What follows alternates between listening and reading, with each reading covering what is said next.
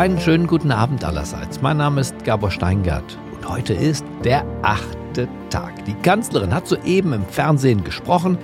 Zu einer bundesweiten Ausgangssperre wie in manchen Nachbarländern, Österreich, Frankreich zum Beispiel, konnte sie sich nicht durchringen, noch nicht. Sie beließ es beim Appell. Deswegen lassen Sie mich sagen, es ist ernst. Nehmen Sie es auch ernst. Seit der deutschen Einheit, nein, seit dem Zweiten Weltkrieg, gab es keine Herausforderung an unser Land mehr, bei der es so sehr auf unser gemeinsames, solidarisches Handeln ankommt. Allerdings, wer genau hinhörte, hörte hinter dem Appell auch schon die Drohung, dass, falls das nicht funktioniert, noch anderes drakonischeres folgen wird. Ich appelliere an Sie. Halten Sie sich an die Regeln, die nun für die nächste Zeit gelten. Wir werden als Regierung stets neu prüfen, was sich wieder korrigieren lässt, aber auch, was womöglich noch nötig ist. Passen Sie gut auf sich und auf Ihre Liebsten auf. Ich danke Ihnen. Es wird immer deutlicher. Das Virus fährt uns an einen neuen Nullpunkt, uns als Gesellschaft, an einen Nullpunkt, der dann allerdings auch ein Wende- und Startpunkt sein könnte. Ein Punkt, an dem wir Deutschland neu denken.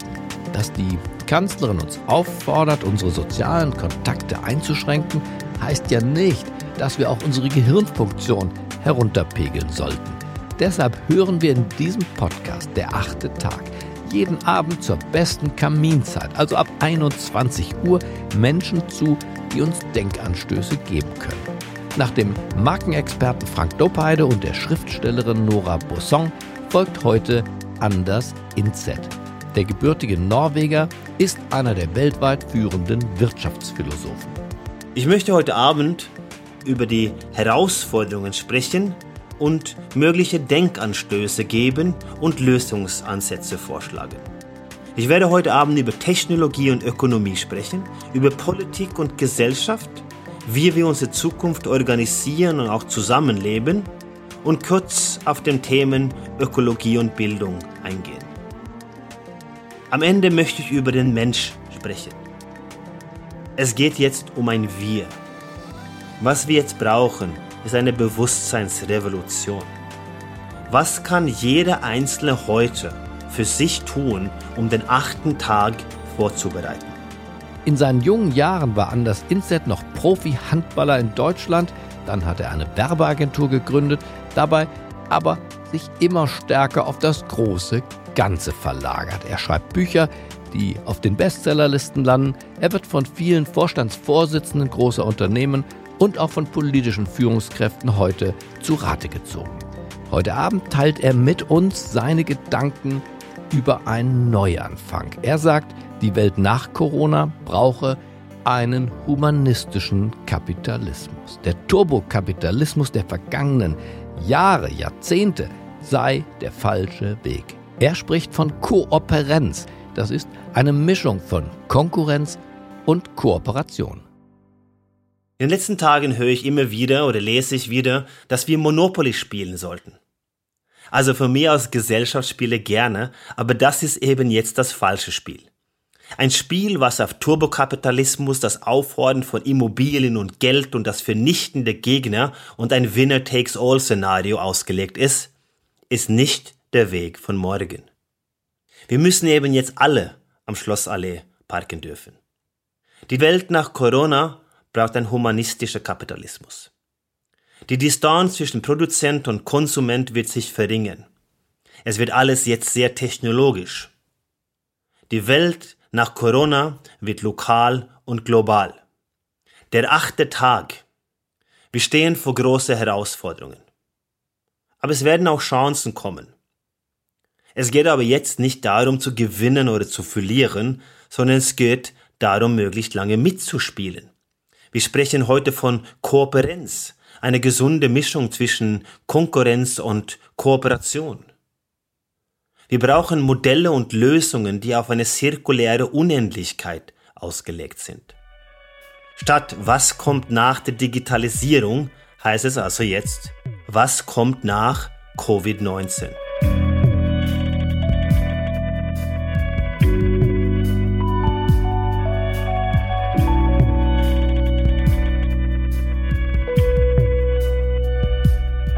Fangen wir mit Politik an. Die Rolle der Politik ist bewahren und verwalten. Die Wirtschaft muss gestalten. Radikalität muss aus der Wirtschaft kommen. Dann zieht die Politik nach. In Krisensituationen wie jetzt, dann wird auch Leadership von der Politik benötigt. Dann zeigen sich die Handlungshelden und die wahre Leader. Deutschland hat ein stabiles Management. Und wir haben durch die Politik der vergangenen Jahre in Deutschland Handlungsspielraum. Das wurde häufig vergessen in Zeiten der Dekadenz. Die Politik an sich ist aber ironisch geworden. Jeder ist heute gegen etwas. Es geht nicht um Visionen und Langfristigkeit für die Bürger, sondern es geht um Kurzfristigkeit und die Stimmen. So stößt die Parteiendemokratie in ihrer aktuellen Form an ihre Grenzen. Der alte Nationalstaatengedanken hat ausgedient. Patriotismus ist in Ordnung. Heute hängt aber alles mit allem zusammen. Wir wollten in den 80er Jahren diese Weltdorf. Wir wollten reisen. Wir wollten Outsourcing. Wir wollten Billigproduktion. Aber so wie es ist, wenn es auf dem Pfarrer regnet, dann tropft es auch auf dem Glöckner. So haben wir Mittelstand in viele Länder gefördert und aufgebaut und das finde ich ist auch gut so. Wir können uns nicht in unserer glücksspermigen Gesellschaft abschotten. Aber bei der letzten Krise war China 4% der Weltwirtschaft, heute ist sie eben 20%. Wir haben in den vergangenen Wochen China geholfen und diese Woche werden wir in Europa durch China unterstützt. Ein Zurück zu alten Starken wird es nicht geben. Wie sieht die Zukunft denn aus? Was können wir nach Corona erwarten oder auch gestalten? Es geht vor allem um Kosmopolitismus und Lokalismus. Es geht um große Metropolregionen und lokale Identitäten. Wir müssen jetzt eher den Turbo bei der Globalisierung einschalten, um möglichst viele Regionen auf gleichen Wissensstand, Informationen und auch technologischen Standard zu heben. So können und nur so können wir uns besser rüsten für bevorstehende Herausforderungen. Das Werk ist nicht vollendet. Vieles wird, glaube ich, nach Corona auf zentrale europäische Ebene organisiert werden müssen. Das Gleiche gilt auch in Deutschland, dass wir das Ganze jetzt als eine Art Unternehmen organisieren müssen mit Experten in den Rollen. Lokal werden wir viel, sicherlich viele rebellischen Bürgermeister erleben, die über ihre Grenzen auch Austausche suchen für neue Lösungsansätze. Aber Städte wie Berlin, München, Hamburg oder Frankfurt haben komplett unterschiedliche Herausforderungen in der Stadtgestaltung. Und da spreche ich nicht mal von den Regionen. Also wird auch zwangsläufig die Bürgermeister zur neue politische Autorität werden. Weil diese verstehen die Lokalität und haben den Kontakt auch zu den Menschen. Auf Bundesebene für Deutschland wäre für mich ein klassischer Merger der Volksparteien zwischen CDU, CSU, SPD und gerne auch von mir die Grünen, die FDP und die Freie Wähler in eine neue DDU, in eine deutsche demokratische Union einen guten Weg. Abgestimmt wird in Zukunft direktdemokratisch, also statt Milliarden für Berater pro Jahr auszugeben, werden jetzt in Technologien investiert. Wir brauchen auch bei einer DDU keine Unsummen mehr für Plattitüden und Wahlplakate und die Machtkämpfe um Rollen und Strukturen und Hierarchien werden auf dem Trainingsplatz, also nach innen geführt und nicht über die externe Kommunikation über die Medien. So lassen sich Visionen entwickeln und auch vielleicht eine Art Weitsicht. Was ich auch glaube, ist, dass wir in 2029 zu der 22. Legislaturperiode den ersten parteienlosen Kanzler haben werden. Und ich habe an dieser Stelle eine Bitte an alle AfD-Wähler. Ich bin für Alternativen. Aber diese Alternative habe ich, und es möge auch an mir liegen, nicht verstanden. Bei anstehenden Wahlen, und das gilt auch im Übrigen für alle andere Wähler, müssen wir Entscheider mit Fragen konfrontieren. Was sind die konkreten Antworten und Lösungen, die Sie bieten auf den bekannten Problemen oder die Probleme, die Sie auch beschreiben? Wir werden Fehler verzeihen als Menschen, aber die Menschen müssen für was stehen. Wenn die Politiker die Fragen nicht beantworten können, dann sollen und dürfen wir sie nicht aus der Verantwortung lassen und wir dürfen sie erst recht nicht wählen.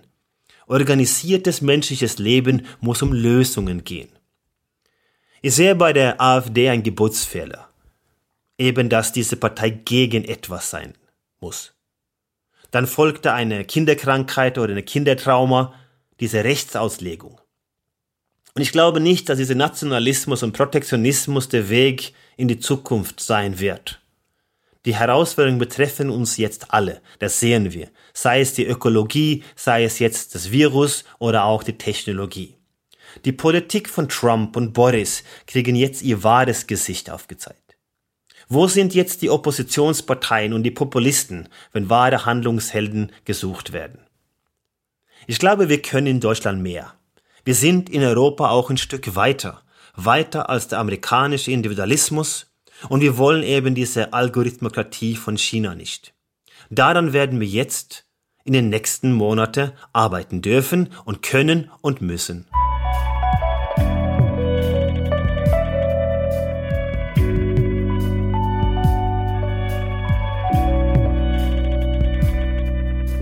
Nach Corona wird sich fast alles jetzt um Technologie drehen verdammt viel Technologie. Es wird einen Wettkampf geben zur Optimierung und Automatisierung. Wir stehen vor einer Verschmelzung von Biotechnologie, Nanotechnologie und das, was wir künstliche Intelligenz nennen. Das, was wir in den letzten 30 Jahren getrieben haben, ist es, unsere Fantasien mit Technologie auszuleben. Wir haben viel Chaos produziert und auch wenn es jetzt häufig reicht, um uns in vielen Bereichen auch zu ersetzen, was wirklich Smartes ist das nicht im Vergleich zu dem, was kommt. Es wird ein Wettkampf werden mit unglaublichen Möglichkeiten, aber auch sehr hohe Risiken. Wie wir Menschen mit exponentieller Technologie umgehen, wird entscheidend sein für die Stabilität unserer Gesellschaft. Es wird die Wirtschaft auch neu definieren. Es wurde in der letzten Zeit viel von künstlicher Intelligenz gesprochen, als Jobmotor oder auch als Chance für Europa. Wir wollen und sollen führend werden. Etwas nostalgisch ist das vielleicht schon. Wir nutzen es so als Platzhalter für alles dem, was mit der Technologie passieren soll. Ohne wirklich zu wissen, was das genau ist. Dieser Umgang mit der Technologie wird aber entscheidend werden. Und unser Verständnis ist essentiell. Wie mächtig Technologie sein kann, sehen wir heute bereits an dieser Recommendation Engine, also diese Empfehlungsmaschinen von Amazon, YouTube, Netflix und Facebook und Co., die uns bereits heute unser Leben eigentlich steuern. Die Algorithmen haben die Kontrolle in vielen Bereichen schon heute übernommen. Wir streben jetzt nach digitaler Superintelligenz und wir verlagern Autoritäten in Algorithmen. Die Herausforderung wird es sein, dass wir die Technologien auch weiterhin dieses Selbstlernen oder Self-Play beibringen, damit die auch neue Wege vorschlagen können. Auch hier wurden Fortschritte erreicht. Wir können das Beispiel Schach nehmen mit dem Alpha Zero, der sich selbst das Schachspielen beigebracht hat und ganz andere Züge spielt als das, was ein Menschen spielen würde. Ich glaube aber, dass es wichtig ist, dass wir die Maschinen Selbstzweifel beibringen, ein Skepsismus.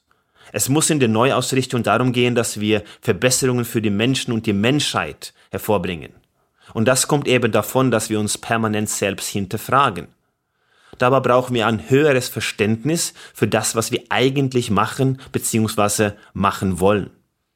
Wir haben eine fatale Informationsgesellschaft geschaffen, wo wir jeden Tag ein bisschen dümmer aufwachen. Also das, was wir wissen können, gegenüber dem, was wir tatsächlich wissen. Das kompensieren wir und gleichen wir jetzt aus mit einer Art Wissensgesellschaft. Aber Wissen ist nicht Verstehen. Was wir jetzt brauchen, ist eine Gesellschaft des Verstandes. Wie zum Beispiel definierst du KI, also künstliche Intelligenz? Jeder sollte eine persönliche Definition haben. Warum eine eigene? Weil die Begrifflichkeit eigentlich eine Sammeldefinition so eigentlich keinen Sinn macht. Weil wir nicht definieren können, was es wirklich ist. Wir wissen vielleicht in etwa, was künstlich ist, aber Intelligenz, also menschliche Intelligenz, wie Gedanken entstehen, und das werden uns auch alle seriöse Neurowissenschaftler bestätigen. Was im subatomaren Bereich in unserem Gehirn in den Neuronen passieren, haben wir keine Ahnung. Die Philosophen mögen das ein wenig in den letzten 100 Jahren vernachlässigt haben, aber wir haben keine klare Definition, was Intelligenz eigentlich ist.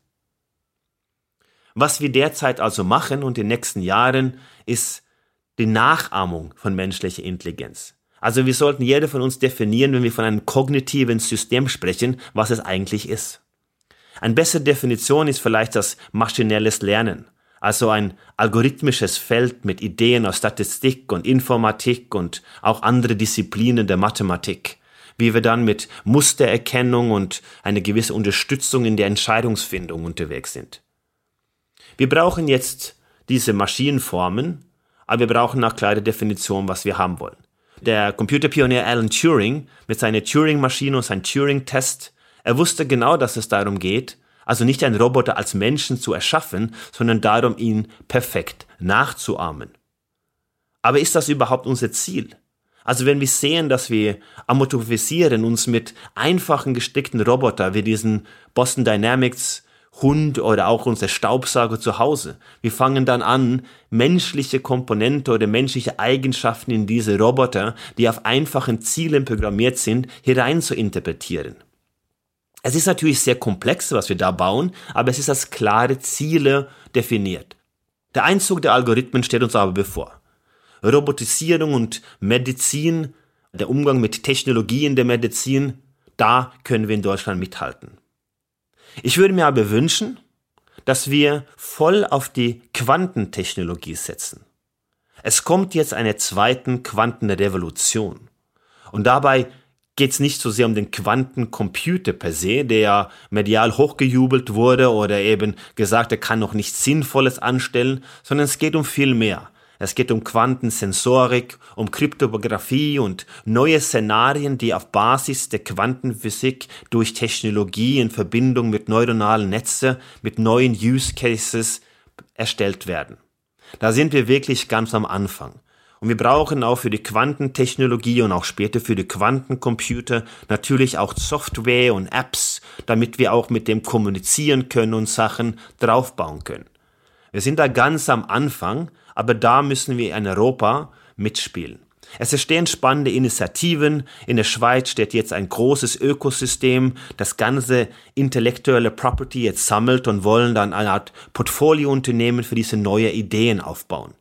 Wir müssen die Kräfte bündeln und Deutschland muss herführend sein. Synthetische Biologie ist natürlich auch ein technologisches Thema, was wichtig ist, aber hier sind die Chinesen bereits sehr weit fortgeschritten. Auch Elon Musk und andere Tech-Unternehmen beschäftigen sich dann mit dem Neurolink und das Anbinden unseres Gehirns. Aber hier sind wir natürlich sehr früh und die wesentliche Herausforderung wird es sein, wie diese Technologie mit den Menschen kommunizieren. Wir brauchen viel Sicherheit, wir brauchen hier auch eine große Einschätzung über verschiedene Szenarien, also Körperteil-Downloads und Gehirn-Apps. Wir müssen entscheiden, was für uns wirklich einen Mehrwert bringt und ob das für uns eine strebenswerte Zukunft ist. In Zeiten nach Corona muss das die Rolle von Deutschland sein. Wir brauchen ein Ingenieurswesen gepaart mit Menschenverstand. Und die Pioniere der Quantenphysik, die stammen fast alle aus dem deutschsprachigen Raum.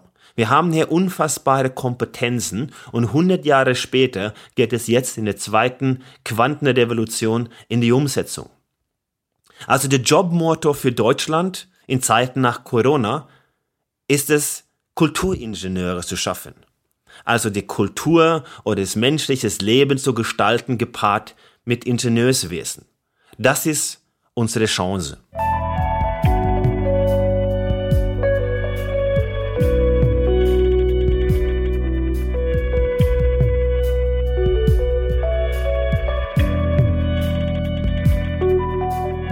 Was die Ökonomie und Wirtschaft als solches betrifft, müssen wir davon ausgehen, dass es erst lange Nachwehen geben wird.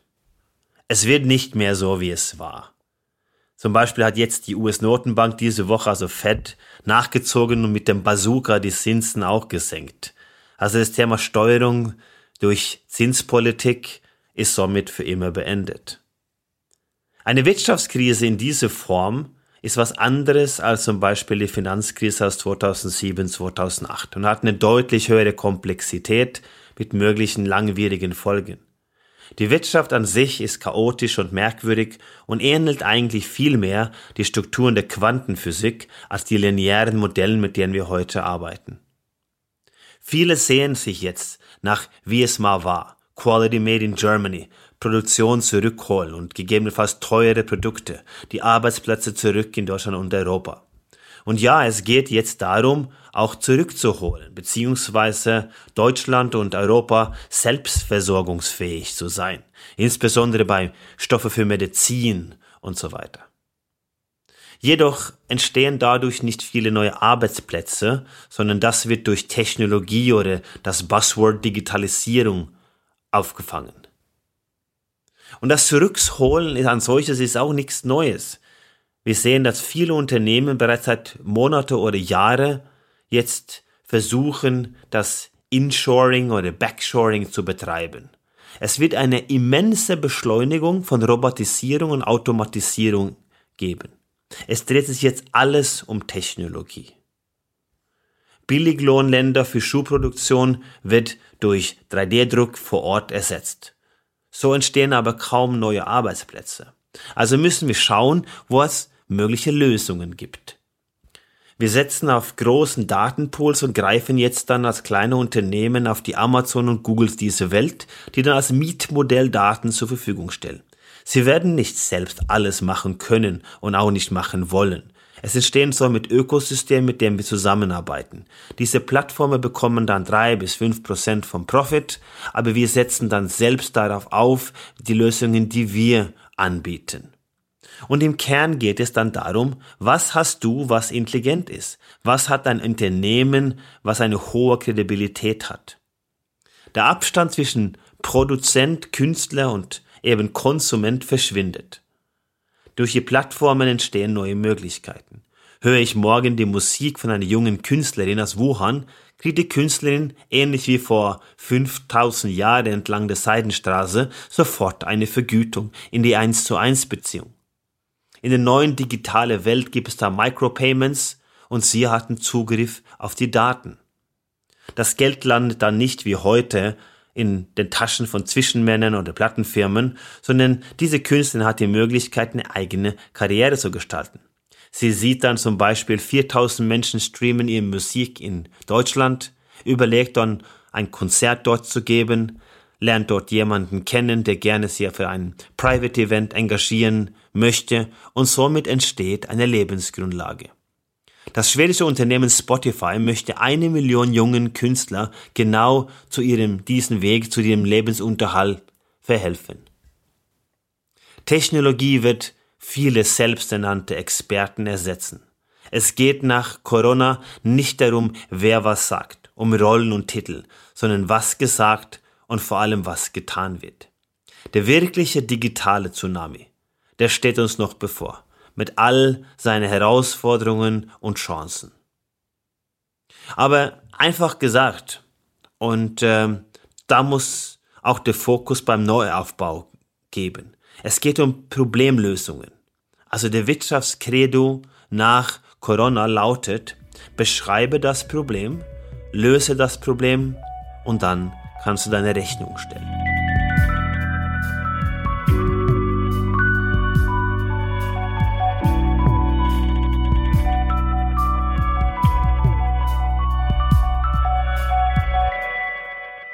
Kommen wir zur Ökologie. Auch hier geht's weiter. Es wird wärmer. Wir stehen vor einem Ökokollaps. Es ist eine existenzielle Bedrohung der Menschheit. Aber die Ökohysterie die Gretas dieser Welt, das ist nicht die Antwort oder Teil der Lösung. Was wir jetzt brauchen, ist einen ökoautopischen Ansatz. Wir brauchen positive Visionen mit neuen Technologien. Im Wesentlichen geht es um drei Dinge. Reduce, wir müssen uns reduzieren und limitieren. Reuse, wir brauchen eine perfekte Kreislaufwirtschaft, wo alles wiederverwendbar gemacht wird. Und als dritter Bereich geht es eben um Rethink. Wir brauchen neue Geschäftsmodelle. Wir sprachen vorhin in Technologie und Wirtschaft über mögliche Ansätze. Ein Schritt hier wäre eine Kapitalisierung auf Vitalenergie. Wie können wir immaterielle Güter in der Wirtschaft integrieren? Wie können wir lernen zu kapitalisieren auf Mitgefühl, auf Liebe und alle diesen Dinge? Es gibt ein paar Ansätze, zum Beispiel mit den neuen Meditations-Apps. Da werden jetzt aber Millionen von Abos verkauft für 20 Minuten in Ruhe sitzen. Nur für wenige Jahren wäre das undenkbar gewesen. Alles wäre esoterisches Zeug. Heute ist es tiefe Kniebeugen für die Rübe durch einfachen Apps mit einer hohen Profitabilität. Und ich möchte ein bisschen abschließend auch zu dem Thema Bildung ein paar Worte sagen. Ich glaube, wir werden nach Corona auch sehen, dass die Schulen endlich verstehen, dass wir digitale Angebote benötigen. Viele haben gelernt, jetzt mit Google Hangout und Zoom zu arbeiten, aber es geht ein bisschen weiter. Es geht um den Grundsatz des Bildungssystems, das jetzt auch komplett umgestellt werden muss. Es geht nicht darum, dass wir was abschließen. Es geht um lebenslanges Lernen. Wir sprechen über zukünftige Skills, Adaptionsfähigkeit. Im Unternehmen werden Fähigkeiten gesucht, egal wo sie herkommen.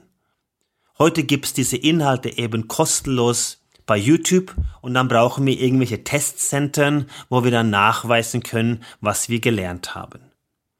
Die Fähigkeiten zu lernen und die Form, wie wir lernen, muss sich ändern, beginnend im Kindergarten bis hin zur Weiterbildung von Top-Führungskräften.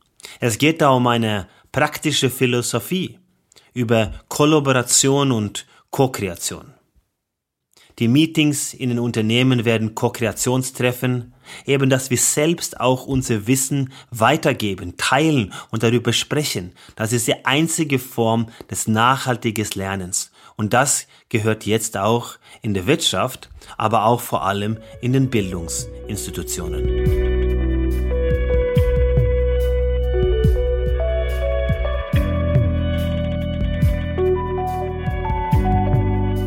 Gelingt es uns, Vorbilder zu sein, einen eigenen Weg für Europa und auch für Deutschland zu entwickeln, dann werden wir dort Brückenbauer sein, wo andere Walls bauen.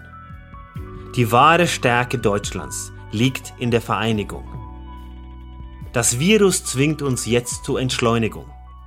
Es zwingt uns dazu, Zeit mit unseren Kindern zu verbringen, zum Singen, Malen, Lesen oder auch Musik machen. Wir brauchen jetzt Vernunft, Verstand und ein Miteinander. Es kommt jetzt auf dich an, auf uns. Ich glaube nicht, dass es jeden Einzelnen bewusst ist, welches Gestaltungsspielraum wir wirklich haben, zumindest für die eigene Realität. Wir sollten die Zeit jetzt für Bildung nutzen. Tauche in einen neuen Bereich ein. Vielleicht in den großen Themen wie dunkle Materie, Bewusstsein oder eben die Quantenphysik. Jetzt ist die Zeit, die Horizonte ein wenig zu erweitern. Das ist die Erfolgsformel für die Zeit nach Corona. Der achte Tag und den damit verbundenen Neustart werden wir schaffen. Es werden aber jetzt Handlungshelden gesucht, mit einer Hecke-Mentalität, ähnlich die der Nachkriegszeit. Trauen wir uns die Wirtschaft neu zu denken. In diesem Sinne wünsche ich einen schönen Abend allerseits und danke, dass ihr so lange dabei wart.